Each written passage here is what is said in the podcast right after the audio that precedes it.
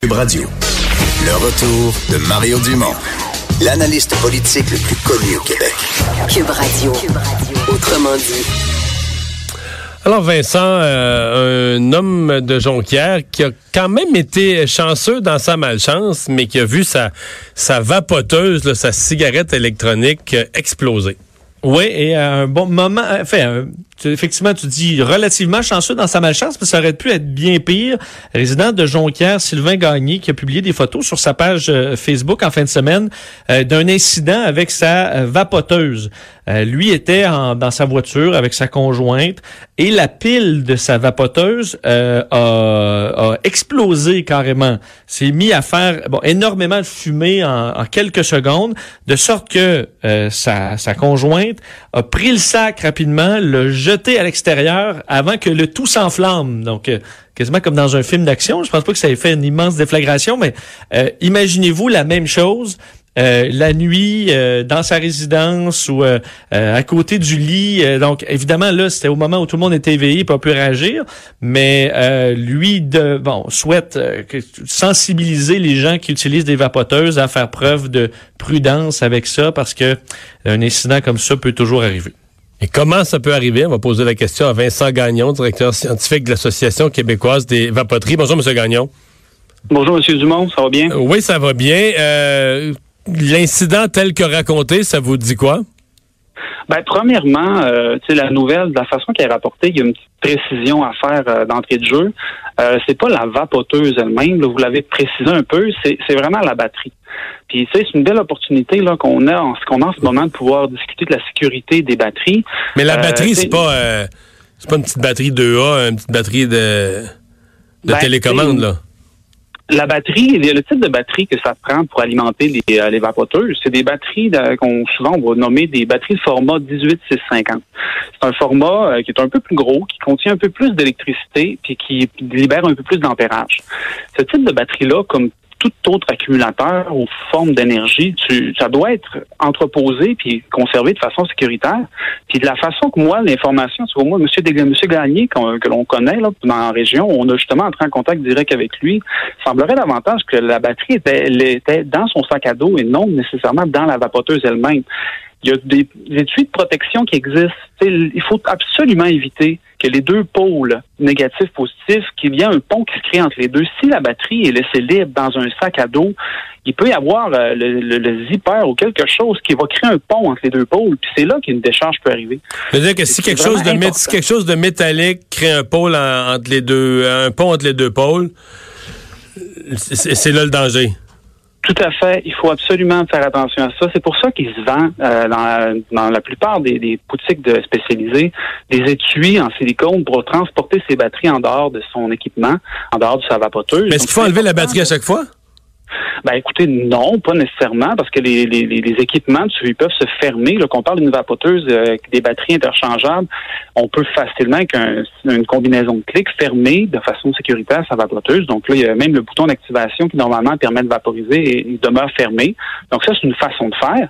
Puis aussi, mentionnons, dans les reportages qu'il y a eu sur le sujet, on a vu beaucoup de, de vapoteuses avec des batteries intégrées. C'est des, des vapoteuses qui ne permettent pas de sortir la batterie le cas de M. Gagné, c'est une batterie qui, peut sortir de la vapoteuse. L'avantage de ça, c'est de pouvoir rapidement passer d'une source d'électricité à l'autre. On change la batterie en quelques secondes plutôt que de devoir la laisser charger plusieurs heures d'affilée. C'est une façon de faire. Là. Puis là, M. Gagné, sensiblement, n'avait pas les gaines de protection pour transporter sa batterie sécuritairement dans son sac. Mais là, est-ce que les, boutiques de, vapotage, les boutiques de cigarettes électroniques, euh, qui vendent ces, équipements, ces batteries-là, est-ce qu'ils connaissent ça? Est-ce qu'ils est-ce que chacun des employés explique Parce que moi, mettons, là, si j'avais commencé à vapoter hier, je, je, saurais pas tout ça. J'ignorerais ces dangers-là.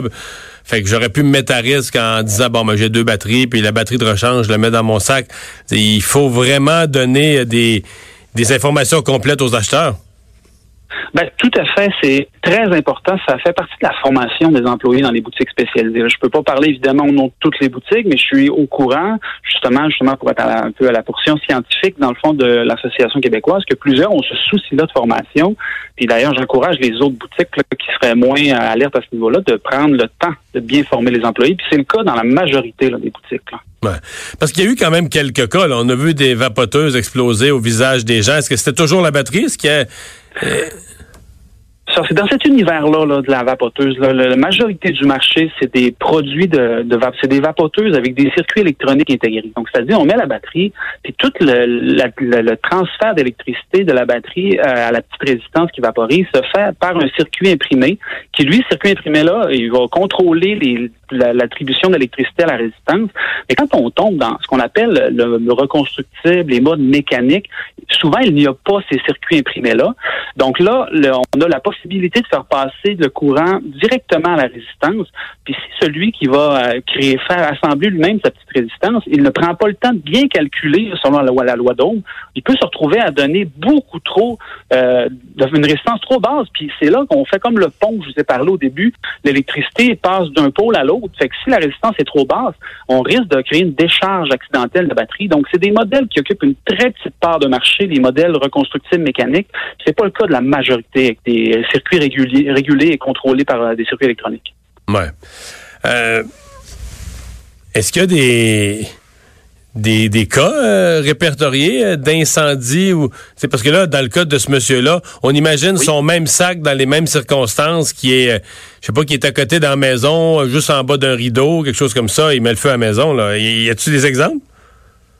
Ben, je dirais, c'est- anecdotiquement, il y en a là, euh, qui ont qui sont survenus des, des cas comme ça, mais c'est- un produit qui est relativement nouveau, qui implique des précautions nouvelles. Donc, c'est comme, le, alimenter à la maison ces, ces équipements barbecue et autres, il y a des manipulations de, de bonbonnes de propane, tout ça.